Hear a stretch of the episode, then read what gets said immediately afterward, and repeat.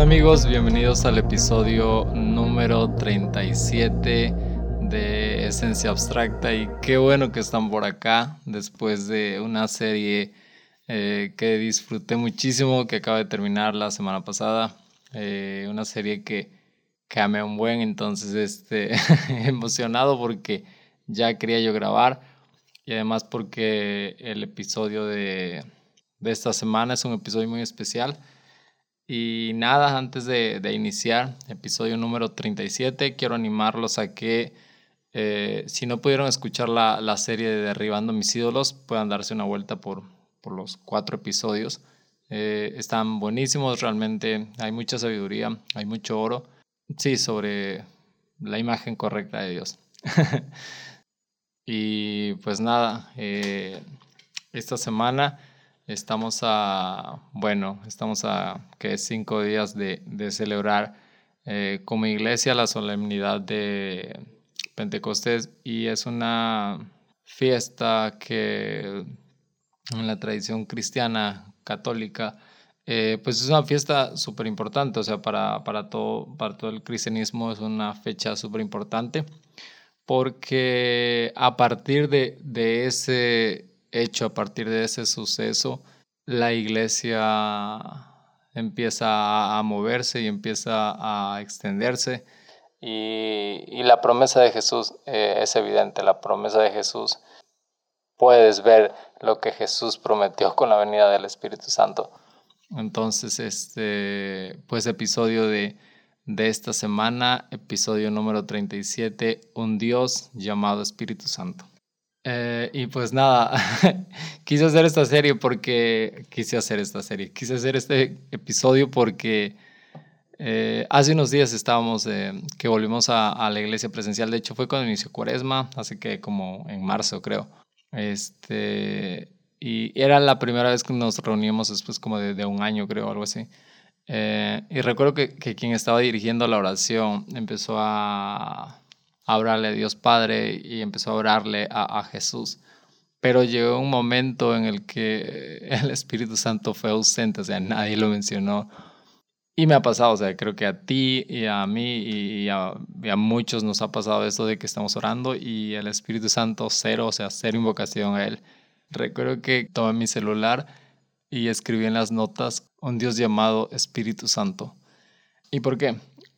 Porque pareciera que es como uh, un Dios desconocido, aún en el cristianismo. Pareciera como que Espíritu Santo es un Dios desconocido. Algo que, que me hizo mucho sentido es este Hechos 17, 23. Pablo pasa, paseándose por, por, la ciudad de Atenas. Eh, Pablo ve un monumento hacia un Dios desconocido. O sea, un Dios que, que los atenienses no conocían, o sea, ni sabían ni quién era, pero le tenían un altar. O sea, Atenas era una ciudad llena de altares y de, dioses por todos lados. Pero había un altar específico para un dios desconocido y que no lo conocían, pero aún así lo honraban. Y creo que como iglesia y, personalmente creo que así ha llegado a ser. O sea, doy por hecho quién es el Espíritu Santo y tal vez eh, intelectualmente puedo saber quién es el Espíritu Santo, pero no tengo una relación con él. O sea, no lo estoy conociendo, sé quién es, pero no lo conozco y no lo he experimentado del todo. Entonces eh, hizo mucho sentido, es un Dios desconocido. Pues ya terminó la oración y me quedé muchísimo con eso. Y estuvo súper padre porque era como el inicio de la, de la cuaresma. Entonces, este, pues fue como muy padre porque sentí esa necesidad de empezar a buscar y de ser más intencional para relacionarme con el Espíritu Santo. Y a partir de eso, creo que mi relación con el Espíritu Santo ha sido muchísimo mejor. Creo que a partir de, de eso que fui consciente y descubrí, empecé a vivir con intencionalidad, de buscarlo, primero aprender de él, o sea, aprender cómo teológicamente quién era el Espíritu Santo y es muy complejo explicarlo y entender quién es el Espíritu Santo, pero creo que más allá de lo que puedas aprender, leer y descubrir, creo que necesitas experimentarlo. Creo que quien ha tenido esa oportunidad de ser llenado por el Espíritu Santo, de recibir el Espíritu Santo y de saber cómo se siente el Espíritu Santo, creo que es súper increíble y es la fuerza y es lo que nos mueve. De hecho, eh, Pablo menciona en esos en versículos siguientes de, de Hechos 17, 23, versículos siguientes, eh, cuando les está explicando sobre este Dios desconocido, habla de Dios Padre, habla de Jesús y, y también habla del Espíritu Santo, de que en Él nos movemos, en Él existimos y por Él vivimos. O sea, entonces el Espíritu Santo es tan importante para la iglesia y es tan importante para el cristiano, o sea, para que nosotros podamos estar siendo constantes en una vida de fe, o sea, estar uh, siendo constantes en una vida de relación, en una vida de oración. Y como iglesia creo que hemos hablado muy poco de ello y muy pocas veces hemos sido intencionales. Hay algunas comunidades que son muy, muy acá de, de buscar esa intencionalidad, de experimentar día a día el Espíritu Santo. Uh, y a pesar de que como iglesia, como tradición católica, eh, abrazamos la Trinidad, eh, pues sí, el Espíritu Santo sigue siendo un gran desconocido y para muchos, o sea, te digo que para mí la relación con el Espíritu Santo no era tan cercana, pero estos días eh, he buscado, he leído, he escuchado y, ha sido bueno. Y hay algo súper importante, que, que el Espíritu Santo, de hecho hay un libro que se llama El Gran Desconocido, creo así y, el autor de este libro habla que la experiencia del Espíritu Santo se limita un poco a nuestro razonamiento porque no podemos, eh, no, no, es algo palpable el Espíritu Santo. En el Padre tenemos la creación, en el Padre tenemos que Dios Padre creó todo lo que existe y lo que hay. Entonces es algo palpable, es algo tangible y, que podemos tocar, ver.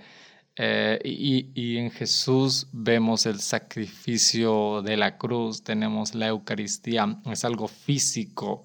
Entonces hay una referencia visual que nos conecta con Jesús, hay una referencia visual que nos conecta con el Padre, pero en el Espíritu Santo, o sea, en Hechos de los Apóstoles 2, y de hecho tenía yo que iniciar con esta cita y no sé por qué no inicié con este versículo. Pero quiero que nos vayamos a Hechos 2 y, habla de esta festividad Pentecostés. Y dice, al llegar el día de Pentecostés continuaban todos reunidos en el mismo sitio, hablando de los ah, apóstoles y las mujeres y su madre María. Ah, de pronto un estruendo que procedía del cielo, y ese es como una referencia de cómo puede ser el Espíritu Santo. De pronto un estruendo que procedía del cielo y avanzaba como un huracán invadió la casa en que estaban congregados. Vieron luego una especie de lenguas de fuego que se repartían y se posaban sobre cada uno de ellos. El Espíritu Santo los llenó a todos y enseguida se pusieron hablar en distintos idiomas según el Espíritu les concedía expresarse. Wow. Oh, me encanta. Me encanta porque no sé si fue el Pentecostés anterior en 2020 o 2019, pero sentí, Dios me habló muchísimo y, y fue esto de el Espíritu Santo se derrama en comunidad. O sea, es necesario hacer comunidad. El Espíritu Santo se puede derramar en tu casa. Obviamente, si estás orando y estás deseoso de recibir el Espíritu Santo, puede venir sobre ti. Pero la idea del Espíritu Santo es la unidad, es generar un cuerpo eh, a través de diferentes miembros y ser derramado el Espíritu Santo. Entonces el Espíritu Santo viene a grupos y viene a comunidades. Me encanta eso de donde dos o tres se reúnan en mi nombre, eh, ahí estaré. Eh, entonces es eso, necesitamos hacer comunidad para que el Espíritu Santo venga y seamos llenos de Él. Pero otra cosa, dos detalles eh, importantes y que, que, era como la idea de por qué estamos desconectados un poquito con el Espíritu Santo a pesar de que vivimos en el tiempo del Espíritu Santo.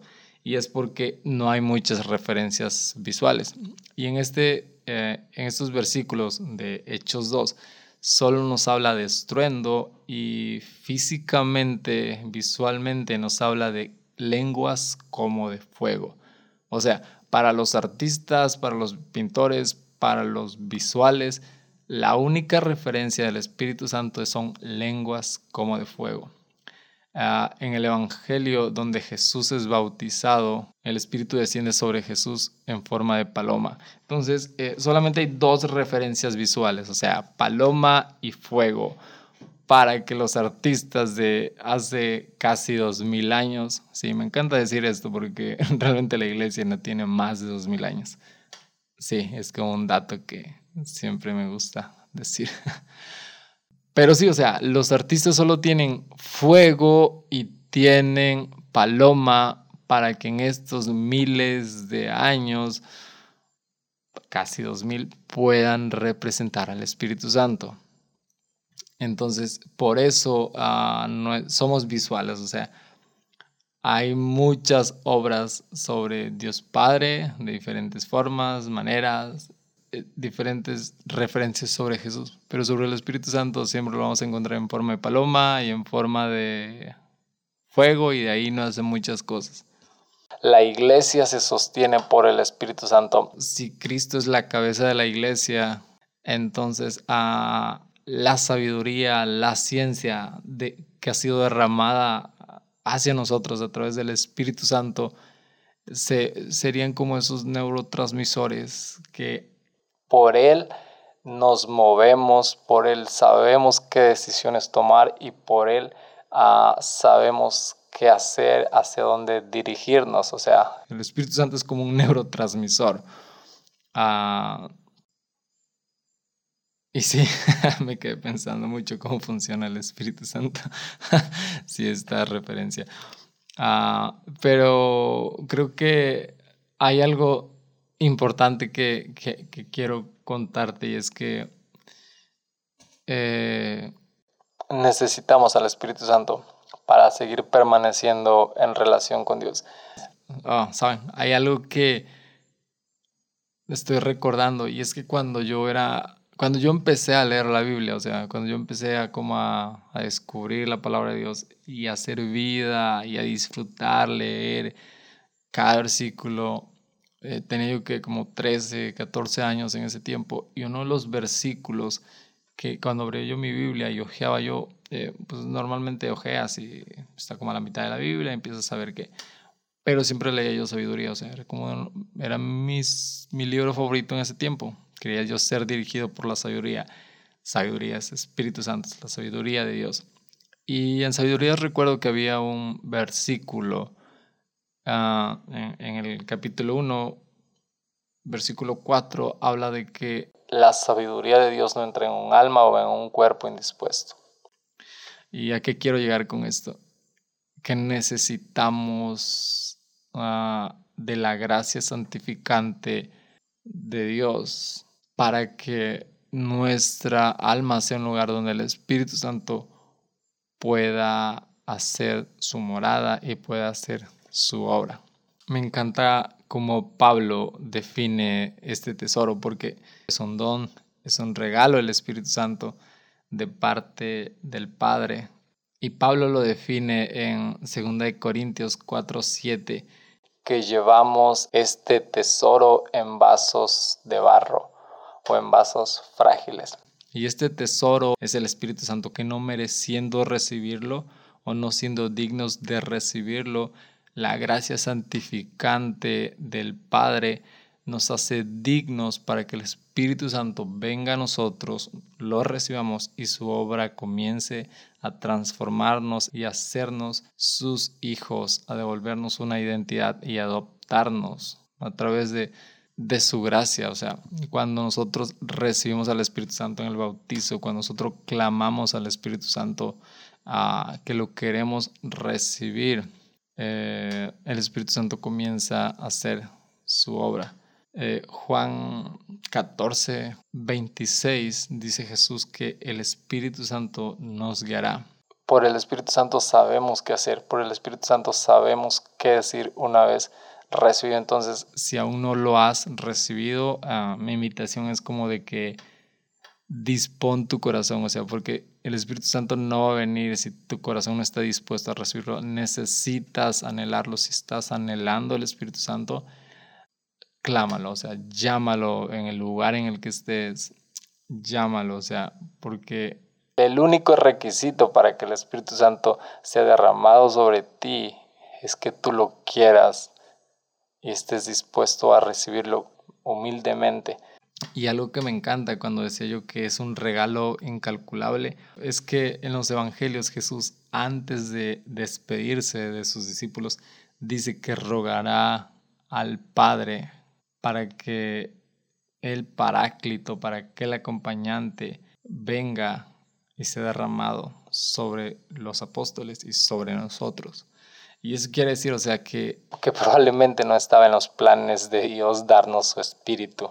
Pero Jesús en su infinito amor por nosotros, en su infinita bondad, imagínate a Jesús rogando para que el Espíritu Santo pueda venir en ti y Jesús sabe que eres frágil, sí, que eres pecador. Jesús sabe que, que somos vasijas de barro y aún así quiere depositarnos. O sea, la súplica que de haber hecho Jesús, o sea, el regalo que recibimos hoy, el regalo que podemos recibir si nos acercamos es por una súplica, es por un ruego de parte de Jesús.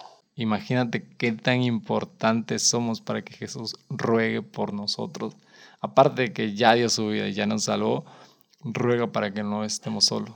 Porque el Espíritu Santo eso es, es la perfecta unión entre Dios Padre y entre Dios Hijo que se nos es dado. O sea, el Espíritu Santo es Dios, pero es el resultado de ese amor perfecto de la Trinidad. Ah, y sí, es un misterio como muy complejo explicar la Trinidad. Ah, muchos autores definen que es el beso del Padre, y el Hijo para la humanidad. O es la vía de amor entre el Padre y el Hijo para la humanidad. Ese es el Espíritu Santo, el que nos conecta con todo lo divino. Nos, nos hace parte de la divinidad, porque cuando el Espíritu Santo viene a nosotros, nos purifica, nos lava, quema todo. Ah, y de hecho es la referencia visual, Espíritu Santo fuego es la referencia visual de que está quemando y está purificando. Eh, nos hace parte de la divinidad de Dios. No somos dioses, pero podemos disfrutar de esa divinidad en nosotros. Entonces, eh, pues nada, eso es como súper importante. Recordarte que estamos a cinco días, 23 de mayo, estamos por, por celebrar eh, Pentecostés, entonces es un día increíble. Si puedes ver una transmisión, si puedes unirte a una iglesia, eh, si puedes asistir a la vigilia, ah, realmente este, pues estaría súper cool, igual que me comentabas de, hey, si puedes asistir.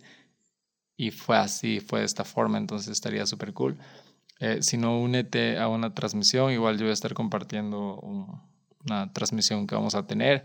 Entonces, pues nada, ahí si te interesa, escríbeme y ya te digo qué onda para que te puedas unir. Eh, pero lo más interesante es que estés dispuesto con el corazón y quieras recibirlo. Quien ha probado de él ah, sabe, o sea, sabe qué es el Espíritu Santo. Ah, de hecho, Romanos 8:15 me encanta porque que no hemos recibido un espíritu que nos convierte en esclavos de nuevo, bajo el régimen del miedo, ah, sino que hemos recibido un espíritu que nos convierte en hijo y que nos permite exclamar Abba, quiere decir Padre. Entonces, eh, nada, ese es, el, ese es el regalo, es el don perfecto de Dios para la humanidad, el regalo que nos libera del miedo, que nos acerca al Padre, que nos hace disfrutar de su divinidad y recordarte que en los primeros siglos el Espíritu Santo era, ah, había, había muchas obras, o sea, y de diferentes formas y maneras se manifestaba el Espíritu Santo, pero era necesario para crear la base para que hoy podamos estar sobre los cimientos que ha construido eh, las personas que se han dejado usar por el Espíritu Santo. Entonces eh, vivimos en el tiempo de los hechos de los apóstoles. Los hechos de los apóstoles se siguen escribiendo con la obra del Espíritu Santo día a día y, qué padre que tú puedas seguir escribiendo esta historia con lo que el Espíritu Santo puede hacer en tu vida. y pues nada, invitarte a eso. Y quiero terminar con una oración, eh, invitarte a que también puedas buscar contenido en esos días que quedas sobre el Espíritu Santo. Igual te puedo recomendar algunos que he estado escuchando. Ah, y nada, quiero terminar con una oración para que seamos llenos de Él. Ah, y nada, entonces si vas en el camión, si estás en tu casa, te invito a que puedas cerrar eh, tus ojos en este momento y, y que dispongamos nuestro corazón para clamar al Espíritu Santo a... Gracias Espíritu Santo por este tiempo que nos has reunido para poder escuchar sobre ti. Te pido que a cada persona que, le ha dado play a, a, este episodio pueda ser lleno de ti, pero sobre todo que, que con tu fuego purifiques, santifiques cada corazón y que sea una morada tuya donde tú puedas habitar, donde tú puedas producir frutos de bondad, frutos de alegría, frutos de generosidad, frutos de paciencia y en el que se vea reflejado la obra tuya en cada vida para que el reino de los cielos se siga extendiendo día con día, que tu Espíritu Santo seas quien mueva cada corazón, quien inspire cada decisión, cada propósito cada anhelo para el futuro de cada uno. Ven y habita y no dejes de arder en el corazón que esté deseoso de recibirte. Te anhelamos, ah, Espíritu Santo. Amén. Nada, nos vemos. Episodio número 38. Eh, no olviden de compartirlo este episodio. Nos vemos por allá, episodio número 38. Disfruten de Pentecostés, de un Dios llamado Espíritu Santo.